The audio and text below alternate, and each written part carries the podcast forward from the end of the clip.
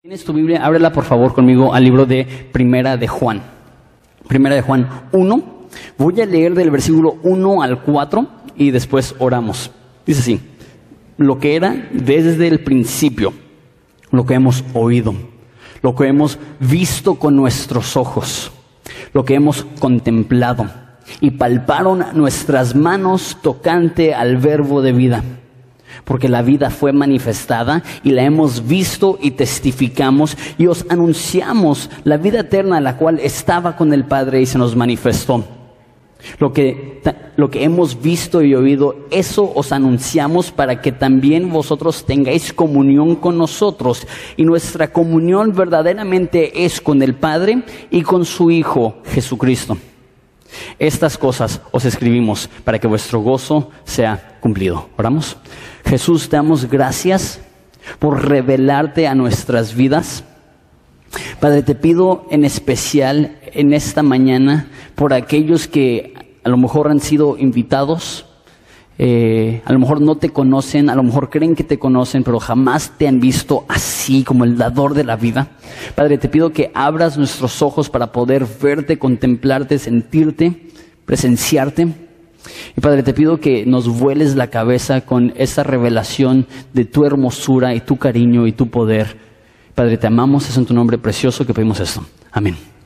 Eh, un repasito eh, de lo que vimos la semana pasada que es vital para poder entender este libro y después estudiamos eh, versículo 2, 3 y 4. Y el motivo que necesito, no, no es opción, el motivo que necesito hacer un repaso es, si ven versículo 1 al 3, eh, en la Reina Valera, todo es una oración.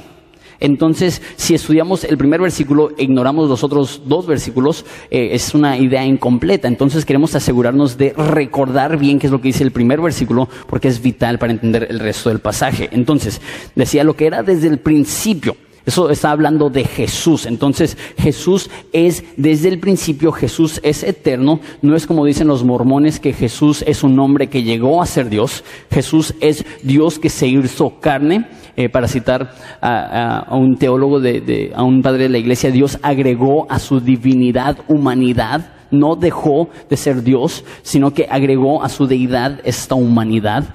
Y eh, también esa palabra en el principio es arca, de donde proviene la palabra monarca. Entonces no solamente es eterno, sino que Jesús es el líder, el, el preeminente, el eminente, el más importante.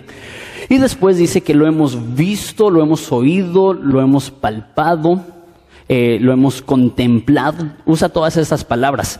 ¿Por qué? Porque está debatiendo a unas personas, unos filósofos griegos que se habían metido a la iglesia cristiana, eh, que se llamaban los gnósticos, que creían que Jesús no había existido literalmente, que era como un fantasma, con una aparición, que si hubieras estado caminando en la playa con él, tú tendrías huellas, más Jesús no, porque Jesús era como un fantasma. Y, y aquí Juan dice, no, lo hemos visto.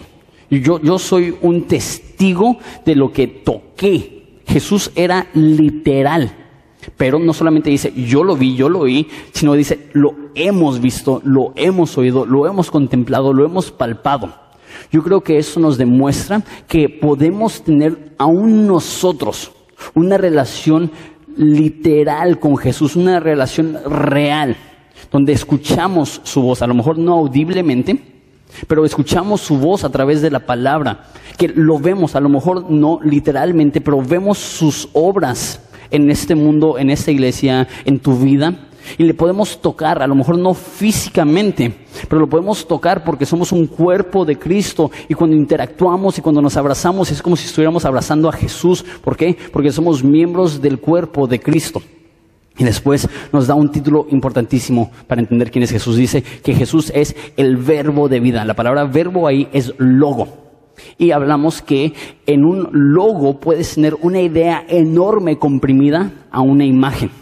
Entonces puedes tener hasta valores, puedes tener tipo de trabajo, puedes tener mercancía, todo va ligado a esta imagen, eso es un logo. Entonces les comenté que si tengo una manzanita aquí con una mordida, esa, esa imagen lleva en sí también el entendimiento de Steve Jobs, de Apple, de Mac, de iPhone, de, de todas estas ideas que vienen comprimidas en un pequeño logotipo. Igual si les enseño la palomita de Nike o lo que sea, es un logo pequeño que lleva en sí un entendimiento mucho más vasto.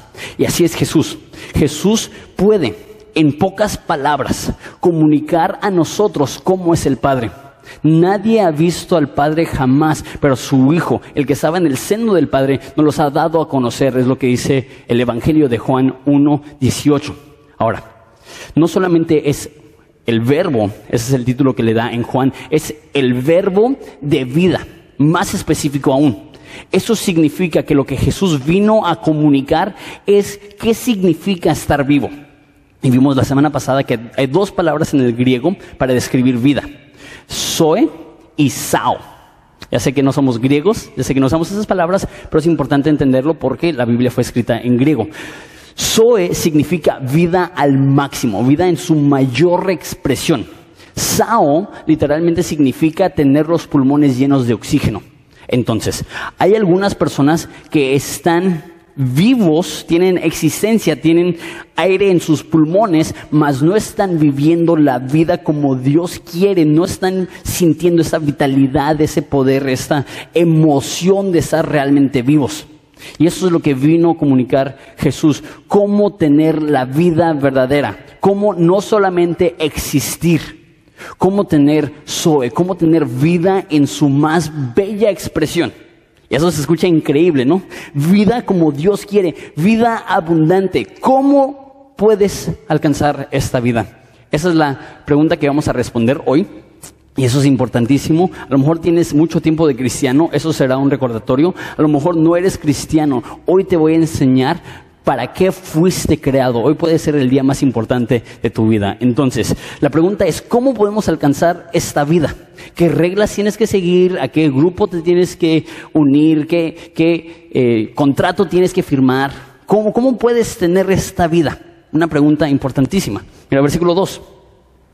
Dice, porque la vida fue manifestada y la hemos visto y testificamos y os anunciamos la vida eterna, la cual estaba con el Padre y se nos manifestó. Aquí te va.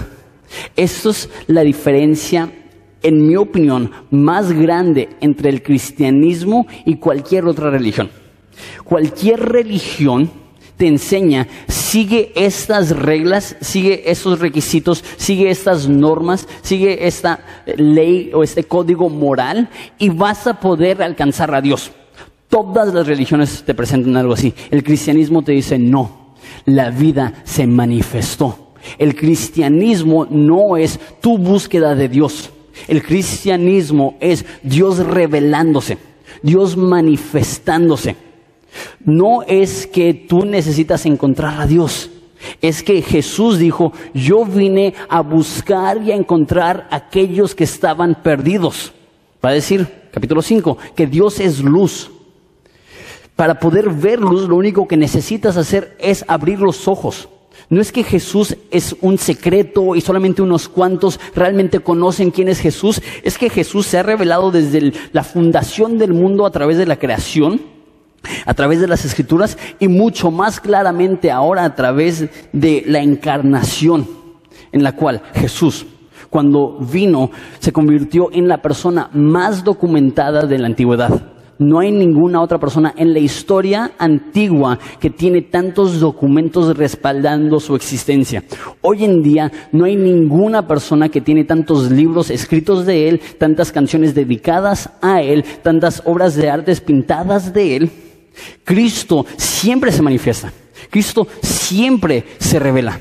La pregunta no es si Dios se ha revelado o no. La pregunta es, ¿has abierto los ojos? ¿Has visto esta vida que se ha manifestado? Jesús no está lejos. La Biblia dice, los que fui hallado por aquellos que ni me buscaron. ¿Cómo funciona eso? Que nosotros estábamos totalmente perdidos, como dice un amigo Quique Torres, más perdidos que Adán en el Día de las Madres. Y Jesús llega y Él es el que nos encuentra, Él es el que nos da vida. Ahora, eh, me encanta, Carlos Spurgeon tiene una cita, llama a Jesús el gran sagüeso en el cielo. Él es el que nos está buscando, Él es como ese perro de cacería que nos está buscando y paz nos encuentra. Si tú estás aquí y no eres cristiano, escúchame bien, no estás aquí en tu búsqueda de Dios. Estás aquí porque Dios te atrajo. Estás aquí porque Dios te está buscando a ti. Y es como si hubiera un espacio eterno entre tú y Dios. Y todas las religiones se dicen, haz esto para construir un puente. El cristianismo dice, no, Dios cruzó ese abismo. Él fue Dios hecho carne y Él vino a nosotros y se manifestó. Es increíble. La vida se manifestó y dice, y hemos visto y testificamos. Esa es mi pregunta. ¿Has visto a Jesús? Eso es lo más importante de todo el mundo, lo más importante de toda tu vida. No hay nada más importante que cómo respondes esta pregunta. ¿Has visto a Jesús? ¿Quieres saber cómo saber si has visto a Jesús? Me encanta la frase. Lo hemos visto y testificamos. Cuando realmente ves a Jesús, se convierte en el enfoque de tus conversaciones. Puedes medir si realmente conoces a Jesús al estudiar de qué hablas. Hay personas que no hablan nada de Jesús. ¿Por qué? Porque de la abundancia del corazón la boca habla. Y lo que tengan en su corazón, eso es lo que hablan. Pero una persona que está enamorada de Jesús está hablando constantemente de Jesús. Eso es amor. Y eso es el orden de la vida cristiana. No es hacer para ver, es hablar de lo que has visto.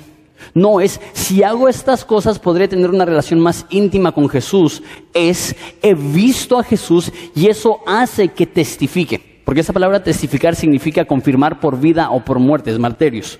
Entonces, al ver a Jesús, esto produce algo en nosotros. ¿Qué produce? Que testifiquemos Él. O sea, lo que vemos, eso comunicamos. Entonces vemos el perdón de Jesús y aprendemos a ser personas perdonadoras. Vemos el amor de Jesús y aprendemos a amar a nuestro prójimo. Vemos la paciencia de Jesús y eso hace que seamos más pacientes. Lo que hemos visto, esto testificamos y anunciamos, dice, la vida eterna. ¿De quién está hablando? Todavía está hablando de Jesús. Jesús tiene ese título. Jesús es vida eterna. Explico esto. Esto significa que nuestro entendimiento del cielo posiblemente esté un poco desviado. ¿Por qué?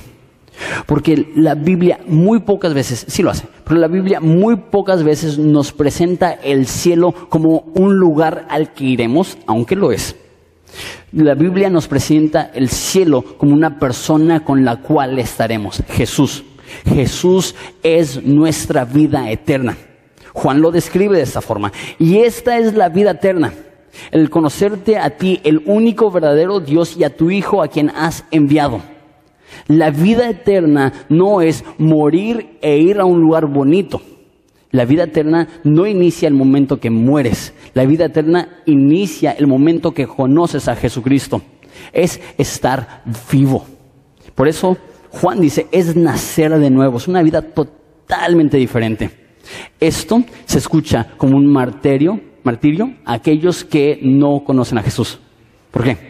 Porque, pues, si el cielo fuera un lugar bonito, pues igual y la gente dice, ay, qué padre. Pero es mucho más que un lugar bonito. El cielo es estar en la presencia de Jesucristo día y noche. Si no te gusta estar en la presencia de Jesucristo día y noche y ahorita, ¿qué te hace pensar que vas a disfrutar el cielo? El cielo es para aquellas personas que aman a Jesús por sobre todas las cosas, que han visto a Jesús y lo disfrutan desde ahorita.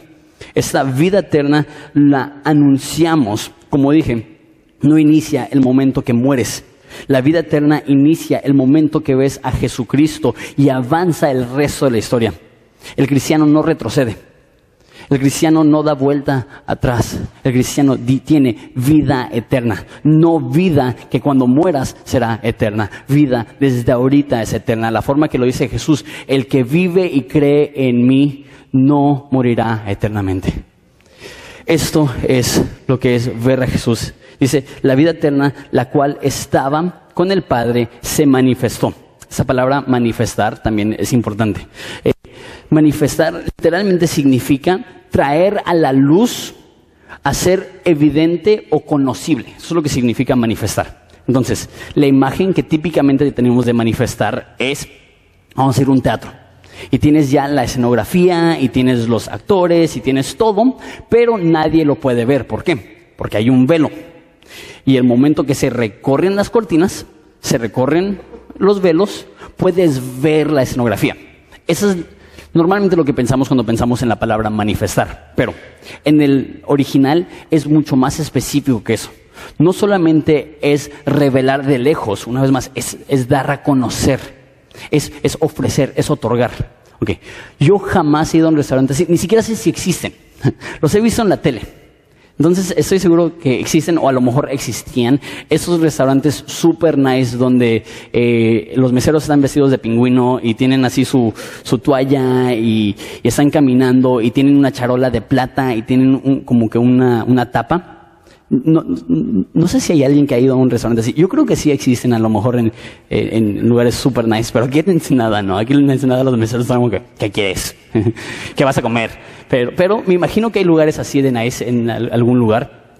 Entonces, eh, es como si llegara el mesero con su charola, quita la tapa y dice, aquí está tu comida. Esa es, esa es más la imagen de manifestar. ¿Qué significa eso? Eso es lo que Jesús está haciendo con la vida. No solamente se manifestó de lejos, es Jesús ofreciendo, ¿la quieres? Aquí está, tómala, es tuya.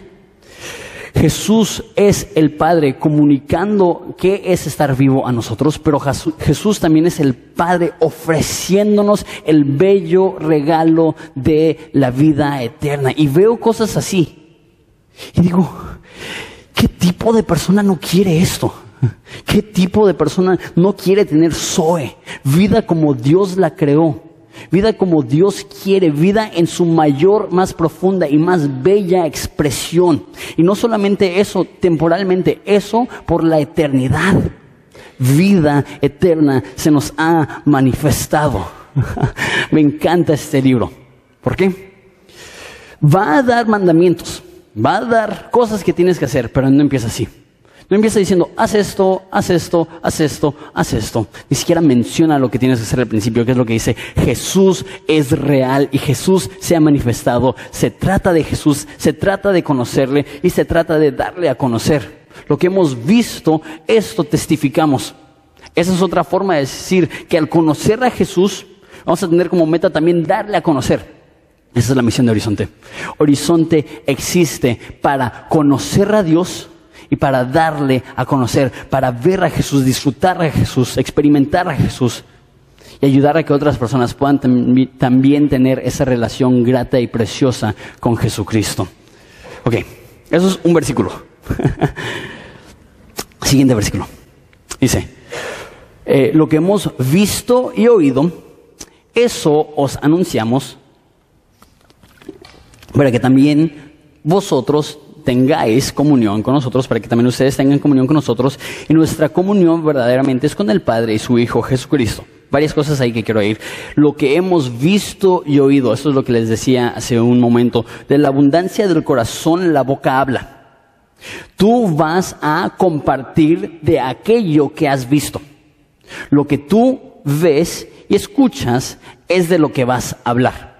Es más, eh, dependiendo de eso, es lo que vas a hablar. La mayoría de tus conversaciones se enfocan en eso. Por ejemplo, ahorita estoy viendo una serie, se llama 24, una serie vieja, ya sé, en la segunda este, temporada. Esa, mm, esa, esa, buena, es de esas series que, que esas como que ya no voy a verla, ya, ya, ya no me gustó. Y de repente ves el final del episodio y dices, tengo que seguir viendo esto. Es, es una trama muy este, de suspenso. Y he notado que muchas de mis conversaciones han sido acerca de 24 en general o, de, series en de televisión. Y eso se ve. Vas al súper, vas a la macroplaza, vas a los restaurantes y de qué están hablando? De lo que han visto y de lo que han oído. Entonces, muchas conversaciones son entretenimiento, es televisión, es lo que está sucediendo en las redes sociales. Cada vez más y más me entero de personas que me dicen cosas como, ¿viste lo que publicó tal persona? ¿Y cuántas conversaciones no inician con eso hoy en día? Les voy a decir la verdad. Este, yo casi no paso nada de tiempo en Facebook. Probablemente cinco minutos al día y se me hace mucho. Me la vivo en Twitter y en Instagram. No estoy diciendo que soy santo. Pero si dices, ¿viste lo que publicó tal persona? Lo más seguro es que no lo he visto. Nada más. Porque luego dicen, ay, Jonathan, es que no, viste que no viste que te publiqué en el Facebook. Y yo digo, mm, no, no, no lo vi, perdón.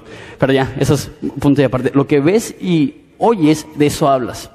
Esto me cayó el 20 horriblemente cuando estaba en la escuela de evangelismo. La escuela de evangelismo es donde recibí mi, mi entrenamiento teológico y en la primera semana eh, hay eh, una caminata de así, caminata real, caminamos como, se me hace que 20 kilómetros en cerros y no es como ir a acampar como normalmente te vas en tu carro y sacas tus cosas y ahí tenías que llevar todo y cargarlo en tu mochila, la, la comida, para hacer las fogatas, todo lo ibas cargando en tus mochilas. Y es justo cuando había salido, esos eh, en el 2007, en el 2006 salió una película, no sé si han escuchado de ella, Nacho Libre, ¿alguien? y eh, salió esa película y no me gustó. Las primeras tres veces que vi Nacho Libre me quedé dormido pero después algo sucedió. No sé qué es, pero empiezas a citar la película y todo es Nacho, choca la mano. Y, como que puras frases así de Nacho Libre y estuvimos todo el día. Y en la fogata estábamos estudiando Primera de Juan y llegamos a este versículo y dijo el líder, la persona que me discipuló, he escuchado más citas de Nacho Libre que citas bíblicas. Y yo, y es cierto. Tú hablas de lo que te alimentas. Ahora, no estoy diciendo que meterte al Facebook, prender la televisión, tener un hobby, tener un equipo que te gusta es malo. Lo que estoy diciendo es, estás pasando más tiempo frente a un televisor o más tiempo en la presencia de Jesús. Estás pasando más tiempo actualizando tu Facebook o pasando tiempo con Jesús asegurándote que tu vida esté actualizada con Él. Una vez más, no estoy en contra de tecnología. Al contrario, yo creo que con la tecnología que tenemos hoy en día es más fácil estar escuchando estudios bíblicos, leyendo entradas a blogs, leyendo libros. Tienes la Biblia por primera vez en tu vida. Tienes la Biblia en tu teléfono, en todas las versiones que quieras. Y podemos sacarle provecho a esas cosas. No soy anti tecnología, pero lo que estoy diciendo es que sí soy anti alimentarte de algo que no es Jesucristo. Jesús debe de ser nuestro máximo gozo. Y tú dices, Jonathan, me estás juzgando. No, lo que estoy haciendo es, está este banquete, está la vida eterna, está Jesucristo. No te conformes por cosas secundarias. No, no, no te llenes con, con la entremés cuando tienes aquí el platillo fuerte que busca saciar tu alma. Ese es Jesucristo, el pan de vida. Entonces lo que vemos, vimos, esto anunciamos esa palabra anunciar también puede ser predicar, para que también ustedes tengan comunión con nosotros. ¿Qué nos demuestra eso? Enseñanza bíblica produce comunión entre cristianos. Eso es importantísimo. Entender la Biblia va a hacer que ames más a tu familia cristiana, no menos.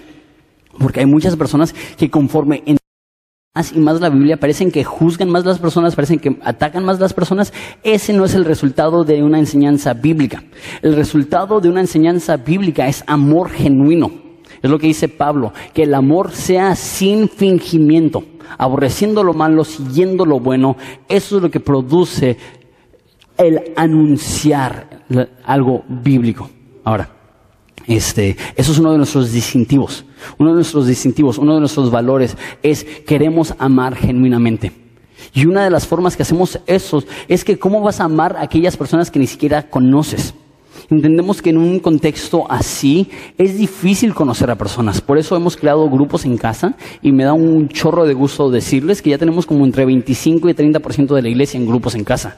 Gracias a Dios es gente que se está conociendo, gente que está conviviendo, gente que se está amando. Pero me gustaría ver que ese número siga creciendo. Me gustaría ver que no sea un 25, un 30%, me gustaría ver que un 50, un 75% de la iglesia esté en grupos en casa, está dando a conocer. Deja digo esto. Date a conocer en la luz para que tengas apoyo en las tinieblas. Date a conocer en los tiempos fáciles para que cuando vengan los tiempos difíciles tengas personas que te puedan respaldar. Es trágico, es triste cuando gente llama a la oficina y dice, sabes que se murió mi mamá, eh, puedes ir a, darle el funeral o ir al, velorio y sí, ¿cómo te llamas? Y empiezo a preguntar a las personas, a los líderes de grupos en casa, a, a los líderes, oye, ¿conoces a esa persona? No, no, no, nadie nadie lo conoce. Y, llego al, velorio o al sepelio o al funeral y no hay nadie de la iglesia. Y digo yo, Qué triste que en el momento más difícil de tu vida no tengas a tu familia cristiana que te esté apoyando. Pero hay, hay personas que, eh, que están en comunidad, que están bien integradas y cuando sufren hay a veces docenas de personas de la iglesia ahí para apoyar. ¿Por qué? Porque hay personas que dicen, no, pues, pues mi vida está bien, no necesito invertir en un grupo en casa, no, es, es mucho tiempo, es mucho compromiso, pero créeme, cuando pases por tiempos difíciles, tener apoyo cristiano es de lo más valioso que puedes tener. Entonces, lo que hemos visto y oído esto, anunciamos y tenemos comunión los unos con los otros. Comunión es la palabra koinonía. Literalmente significa compartir la vida compartir la vida, abrir tu casa, abrir tu tiempo, abrir tu corazón y compartir tu vida con otros cristianos. Ahora, ¿qué es lo que sucede cuando estamos teniendo comunión con los cristianos? Era la siguiente frase. Eh, y verdaderamente nuestra comunión es con el Padre y su Hijo Jesucristo. O sea, que conforme vamos amando a cristianos, Estamos amando a Jesús. Es más, eso va a ser un, enfoque de Juan. De hecho, cuando lleguemos al capítulo 4, nos va a presentar esa idea. Que es imposible, y se escucha fuerte, pero es imposible amar a Dios si no tienes un amor profundo por cristianos. La forma que lo dice es, dices amar a Dios y odias a tu hermano, eres un mentiroso. Y dice que si no puedes amar, perdón, que si ¿Cómo puedes amar a Dios si no lo ves, si no puedes amar a tu hermano que sí lo ves? Entonces, es obvio por esos pasajes que es imposible amar a Jesús y no amar a los miembros de una iglesia, amar a los otros cristianos. Por eso me choca cuando personas dicen cosas como, ah, no, a mí me gusta Jesús, pero la verdad, la iglesia, a, mí, a mí me gusta el cristianismo, es la iglesia la que no me gusta. Y ello, es como si alguien me dijera, ¿sabes qué, Jonathan? Eres la ley, eres la onda, soy tu fan, odio a tu esposa. no eres mi fan, no soy la ley, no voy a hablar contigo, odias mi esposa. ¿Y cuántas personas dicen eso de Jesús? Ay, sí, yo, lo amo, sí, yo, yo Jesús, así, así. Yo, Jesús y, y mi prédica de Marcos Witt, mira, así, así. Y digo, necesitas amar la iglesia, necesitas venir a la iglesia, necesitas, como dice Hebreos, no menospreciar la congregación de los santos como algunos los han hecho. ¿Entiendes tú que esto es divino? ¿Entiendes tú que al amarnos estamos amando a Jesús, que al abrazarnos es como si estuviéramos abrazando a Jesús, que al servirnos es como si estuviéramos sirviendo a Jesús? ¡Qué oportunidad! Okay, entonces la Biblia es clara, Juan es claro. No puedes amar a Dios si no estás amando a tus compañeros cristianos. Yo lo llevaría un punto más allá. Y eso es que el amor que tienes por los cristianos y el amor que tienes por Dios es directamente proporcional. O sea, es lo que pasa con Saulo. Pablo antes de, convertirse, está persiguiendo a los cristianos y se le presenta a Jesús en el camino a Damasco y le dice, Pablo, Pablo, ¿por qué persigues a la iglesia? ¿Dice eso?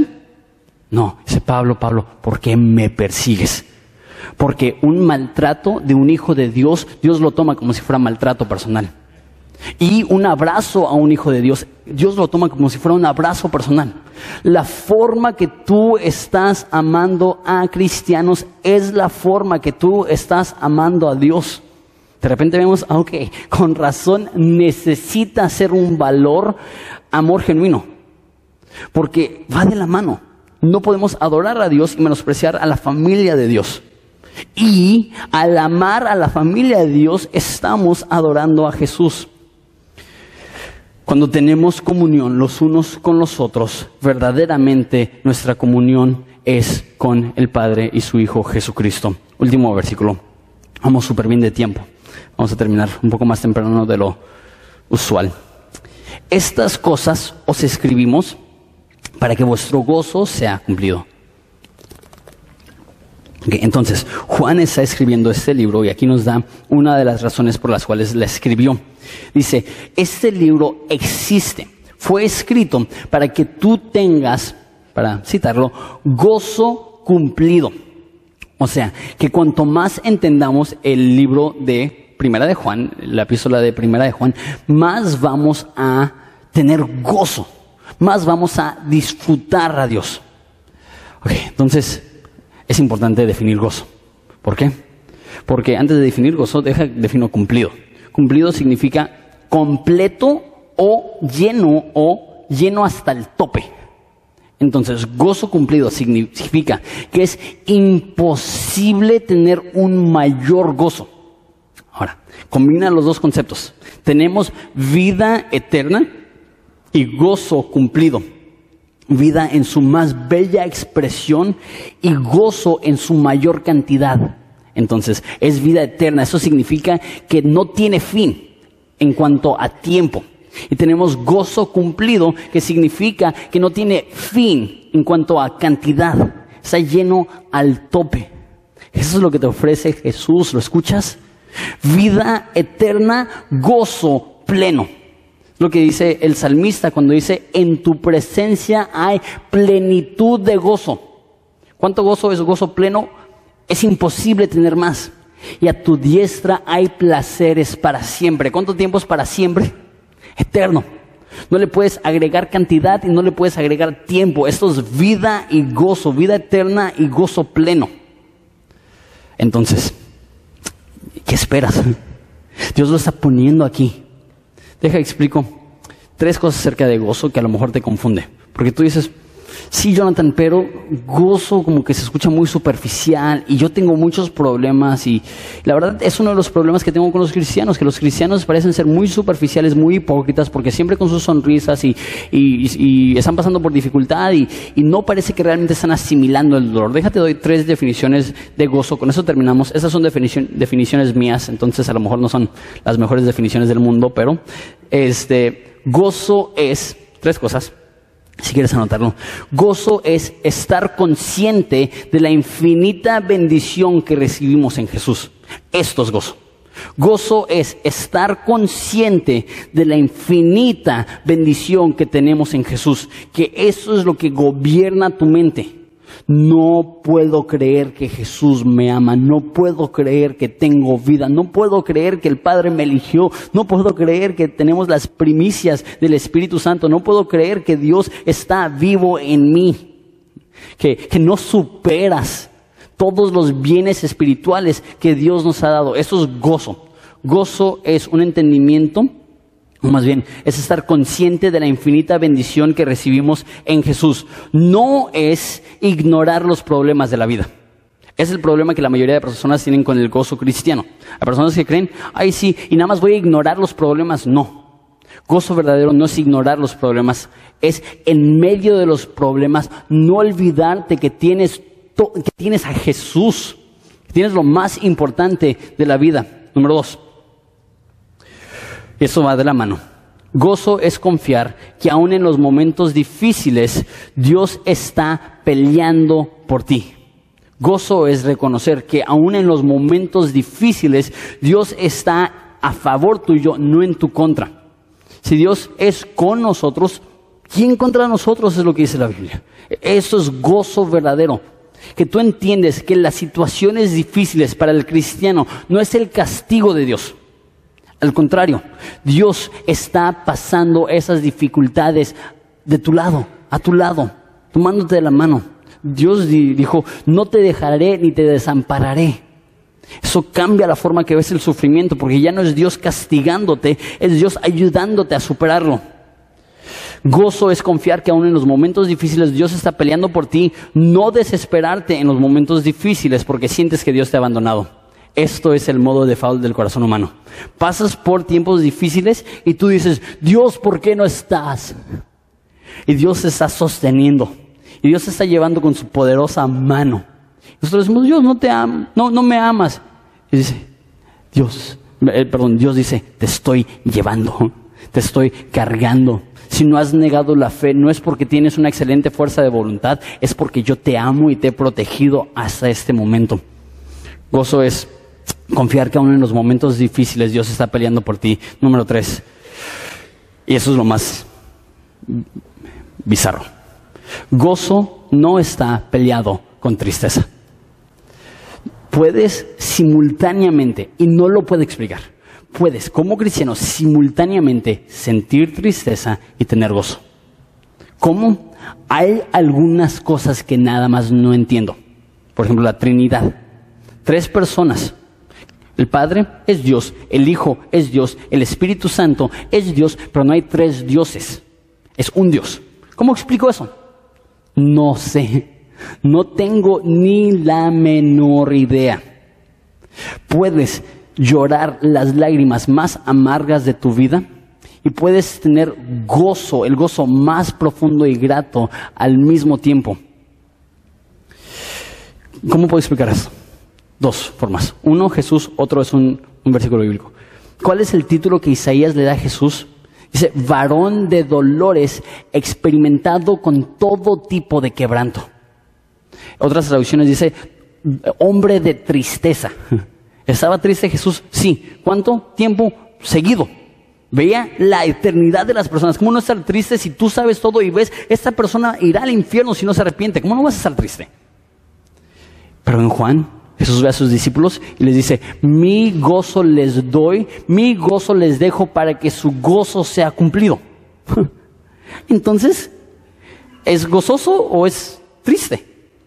Los dos llora lágrimas de tristeza y tiene gozo en Cristo al mismo tiempo. Pablo dijo esto en segunda de Corintios 6:10, como entristecidos, pero siempre gozosos. Tristes y gozosos. De hecho, Pablo es otro ejemplo increíble. Escribe en Filipenses, regocijaos en el Señor siempre. ¿Y cristianos ven eso? ¿Ves? No llores. Regocijaos en el Señor siempre. Y no leen que unos cuantos versículos antes dice Pablo, estoy escribiendo esto con lágrimas en mis ojos. Entonces Pablo está regocijados en el Señor siempre. yo, ¿qué significa eso? Puedes al mismo tiempo tener gozo y tristeza. No lo puedo explicar, pero si eres un cristiano verdadero lo has sentido. Has sentido el momento más devastador de tu vida y al mismo tiempo no pierdes la fe y no pierdes el gozo. Y al mismo tiempo estás llorando lágrimas de tristeza y al mismo tiempo tu corazón descansa confiado en Él. ¿Cómo? Mm, ahora sí que no me pidas que te lo explique. Pero Dios nos da este don increíble. Une los dos conceptos. Eso es lo que es ser cristiano. Vida eterna, gozo pleno. ¿Y cómo podemos tener esa vida? ¿Cómo podemos tener ese gozo? A través del sacrificio de Jesucristo, a través de su obra en la cruz. Y qué padre que hoy podemos celebrar la Santa Cena y recordar que la forma que podemos tener esta vida y la forma que podemos tener este gozo es porque la vida eterna que estaba con el Padre se nos manifestó. Jesucristo, hecho carne, nos enseña cómo tener vida eterna. Entonces lo que vamos a hacer es que nos vamos a poner de pie. voy a orar, vamos a participar de nuestras ofrendas eh, y después de participar de nuestras ofrendas eh, vamos a pasar los elementos de la Santa Cena. Entonces, oro y en lo que el grupo de alabanza toca una canción vamos a ofrendar y vamos a recibir también los elementos de la Santa Cena. Oramos. Jesús, te damos gracias por revelar esta vida a nosotros que es, nosotros estábamos ciegos, perdidos. Por naturaleza, hijos de ira. Y tú, en tu eterno amor y compasión y cariño, nos buscaste. Nos encontraste. Nos redimes. Nos das vida. Y no solamente es aliento en nuestros pulmones, no solamente es sangre en nuestras venas, es propósito en nuestra alma. Y nos das gozo, no una felicidad que ignora los problemas, pero un gozo que aún en medio de los problemas reconoce que tú estás ahí y no nos has dejado. Te pido por aquellas personas que ahorita están en un tiempo de sufrimiento. Te pido que como Pablo puedan decir tristes, pero siempre gozosos y como Jesús podamos ser varones y mujeres de dolores y también decir, tenemos el gozo cumplido. ¿Cómo? Su espíritu, es tu obra. No lo queremos explicar, lo queremos recibir. En nombre de Jesús. Amén.